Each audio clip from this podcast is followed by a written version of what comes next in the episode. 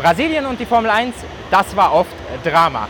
Ich erinnere mich an die spannenden WM-Entscheidungen 2008 und 2011 und natürlich an die doppelte Aufholjagd von Lewis Hamilton in der letzten Saison. Was wir von dieser Ausgabe erwarten dürfen, das und noch mehr erfahrt ihr in Hauptsache Königsklasse.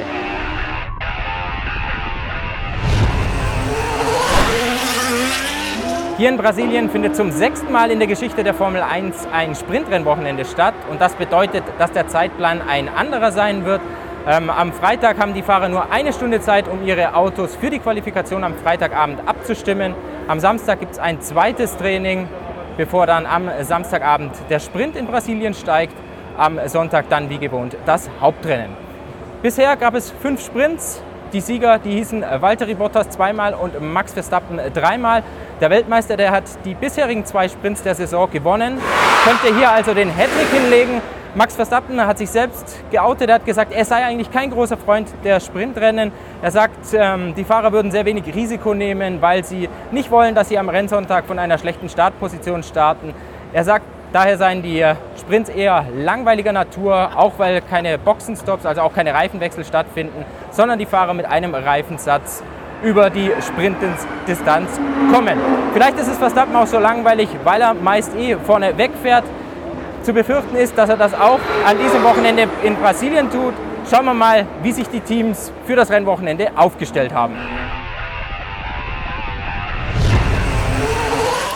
Red Bull hat jetzt neun Rennen in Serie gewonnen und ist natürlich dann auch für Sao Paulo der haushohe Favorit. Wie sollte es auch anders sein? Und wenn wir uns jetzt das äh, Streckenprofil anschauen, es gibt hier zwei längere Geraden und da sollte Red Bull wieder von seiner Effizienz profitieren, von seinem überragenden Topspeed. Mercedes-Pilot George Russell, der fürchtet, dass äh, der Silberpfeil so zwischen drei und vier Zehntel wieder auf den Geraden allein einbüßen wird und dass das extrem schwer ist, in den Kurven aufzuholen gegen ein Auto, das so viel Abtrieb hat wie der Red Bull ja, da lässt sich eins und eins zusammenzählen, dass Mercedes auf jeden Fall nicht auf Augenhöhe mit Red Bull sein wird und wahrscheinlich Ferrari auch nicht. Bei der Scuderia ist zu befürchten, dass man wieder vor der Wahl steht, entweder mit weniger Abtrieb zu fahren, also mit kleinerem Heckflügel und dann in den Kurven und beim Reifenmanagement dafür einbüßt. Oder man entscheidet sich für einen etwas größeren Flügel, für mehr Abtrieb. Dann wiederum wird man zu viel Zeit auf den Geraden verlieren. Deshalb Red Bull der glasklare Favorit. George Russell, der hofft, dass Mercedes Ferrari hier herausfordern kann, dass Mercedes Ferrari schlagen kann, weil zwischen den beiden tobt ja noch der Kampf um den zweiten WM-Platz.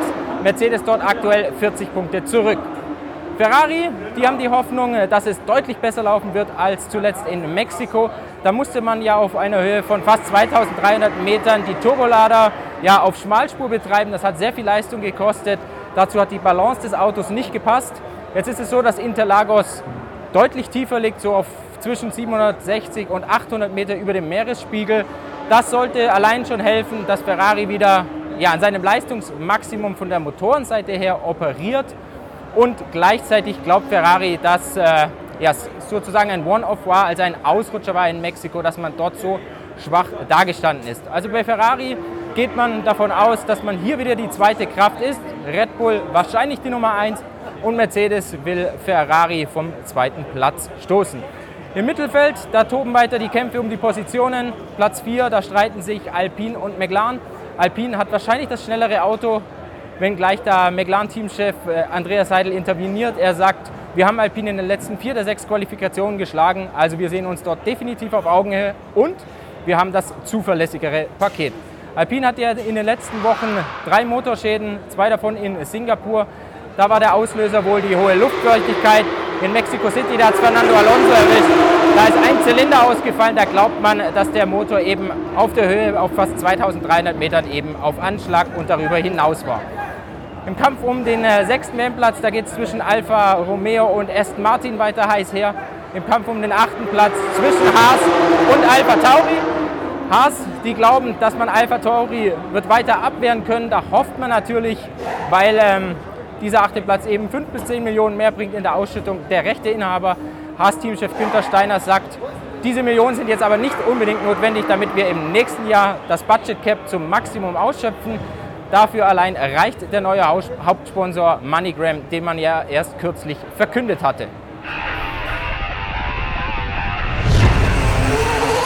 So, ich habe mich mal zu Haas gesetzt und wichtig ist zu wissen für dieses Rennwochenende noch, dass es äh, an allen drei Veranstaltungstagen durchaus regnen könnte, was die Sache natürlich zusätzlich würzen würde ähm, auf der Rennstrecke. Und was wahrscheinlich Mick Schumacher freuen dürfte, denn äh, er ist ja per se ein ganz guter Regenfahrer, fühlt sich unter ja, solchen Verhältnissen äh, ziemlich wohl und für Mick Schumacher wäre es schon sehr wichtig, dass er mal wieder ein Erfolgserlebnis feiert.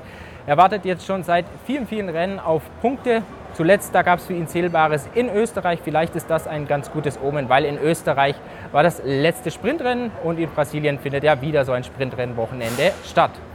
Mick Schumacher, der bibbert weiterhin um seine Zukunft bei Haas. Teamchef Günther Steiner, der hat jetzt hier verraten, dass es keine Entscheidung zu den Fahrern für die nächste Saison gibt, also noch nicht hier in Brasilien. Er hofft, dass man die ganze Sache jetzt endlich ähm, zwischen Brasilien und Abu Dhabi über die Bühne bringen kann. Es ist ja so, dass äh, Kevin Magnussen dort vertraglich gesetzt ist und jetzt die große Frage besteht, wer wird der zweite Fahrer? Ich glaube, ausschließen kann man jetzt, was man so hört, dass es äh, Antonio Giovinazzi wird. Da gab es jetzt ein paar Gerüchte in letzter Zeit, aber es soll so sein, dass Ferrari Haas ja, die Freigabe, Freigabe gegeben hat, dass man eben nicht Giovinazzi nehmen muss. Und es wird jetzt entschieden zwischen Nico Hülkenberg, also zwischen einem erfahrenen Piloten und zwischen äh, Mick Schumacher, einem, der jetzt zwei Jahre in der Formel 1 dabei ist und, ist und der immer noch so auf seinen großen Durchbruch wartet. Mick Schumacher selbst sagt, er hat eigentlich keinen Plan B in der Schublade. Er beschäftigt sich damit noch nicht, sollte er tatsächlich sein Cockpit bei Haas verlieren, wonach es eher aussieht als jetzt andersherum. Er will seinen Traum von der Formel 1 noch nicht aufgeben im nächsten Jahr. Aber im Hintergrund, da hört man so, da laufen bereits die ersten Gespräche, die ersten Verhandlungen, was man mit Mick Schumacher machen könnte, sofern es nicht mit einem Sitz bei Haas klappt. Da wird kokettiert, dass er eventuell bei Mercedes als Ersatzfahrer landen könnte oder bei Alpine, was natürlich sinnvoll wäre für Mick Schumacher, einfach um den Kontakt zu Formel 1 zu halten. Also, so wie man es im Moment heraushört, da ist äh, Nico Hülkenberg in der Pole Position für den zweiten Haas-Sitz. Aber jetzt warten wir mal ab, was das Team selbst in der kommenden Woche verkünden wird. Zweiter Fahrer, der noch im Mittelpunkt steht hier in Brasilien, das ist jetzt zunächst nicht einmal Ehrenbürger äh, Lewis Hamilton. Der hat ja diese Ehre hier vor dem Rennwochenende verliehen bekommen. Er ist jetzt brasilianischer Ehrenstaatsbürger. Nein, der zweite Fahrer, auf den ich mich äh, konzentrieren will, das ist äh, Lando Norris. Der hat am Donnerstag, das ist ja der Medientag vor einem Rennwochenende, gefehlt. Die Erklärung dafür ist, dass er sich unwohl fühlt. Ähm, McLaren vermutet, dass er sich eine Lebensmittelvergiftung eingefangen hat. Man hofft aber, dass Norris in den Trainings und dann am restlichen Wochenende natürlich mitmischen wird können. Als Ersatz, da stünde ähm, Nick de Vries bereit aus dem Mercedes-Pool und de Vries, wie ihr ja wisst, äh, wird im kommenden Jahr Alpha Tauri Einsatzpilot sein. Für Norris wäre es natürlich bitter, wenn er ausfallen wird oder würde. McLaren ist optimistisch und noch wichtig oder cool zu wissen ist, dass Norris am Rennsonntag Geburtstag feiern ähm, würde. Also da will er natürlich mit von der Partie sein. Interlagos hat bis einschließlich 2025 einen Vertrag mit dem Formel 1 Management und es ist eine Rennstrecke, zu der die Formel 1-Fahrer sehr, sehr gerne reisen, weil sie abwechslungsreich ist, weil sie so ein bisschen Go-Kart-Feeling versprüht und weil hier immer eine Art Karnevalstimmung herrscht. Wir haben es hier mit der viertkürzesten Rennstrecke nach Monaco, Zandvoort und Mexico City zu tun und mit einer Rennstrecke, die mit zwei sehr langen Geraden aufwartet. Die längste, das ist die Startzielgerade, die ist 1,2 Kilometer lang. Hier braucht man also richtig viel Motorleistung und ein windschlüpfriges Auto. Wichtig zu wissen noch ist, es gibt äh, einen starken Anstieg von Kurve 12 bis Startziel, das sind 33 Meter.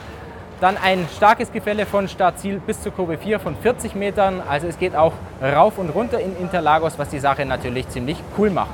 Erster und äh, dritter Sektor, wenig Luftwiderstand, viel Leistung. Im äh, kurvenreichen Mittelabschnitt, da verstecken sich acht der insgesamt 15 Kurven. Da braucht es viel Anpressdruck, weshalb ja, bei den Teams Kompromisse mit der Fahrzeugabstimmung gefragt sind. Im letzten Jahr war es so, dass Interlagos ein Zweistopp-Rennen war und der Anlauf in die erste Kurve, der ist relativ kurz, nur 195 Metern, Meter, also sehr, sehr schwierig, dort Positionen zu gewinnen. Auf der anderen Seite kann man hier in Interlagos dank der zwei langen Geraden und dank zwei DRS-Zonen sehr gut überholen. Ihr könnt euch also auf ein spannendes Rennwochenende mit wahrscheinlich vielen Überholmanövern einstellen. Ganz zum Schluss noch, lasst mich wissen, wie ihr das Video fandet, wie ihr die Situation an der Spitze seht, ob das wieder ein einfaches Ding hier für Red Bull wird was glaubt ihr zur Zukunft von Mick Schumacher? Und ja, viel Spaß an diesem Rennwochenende.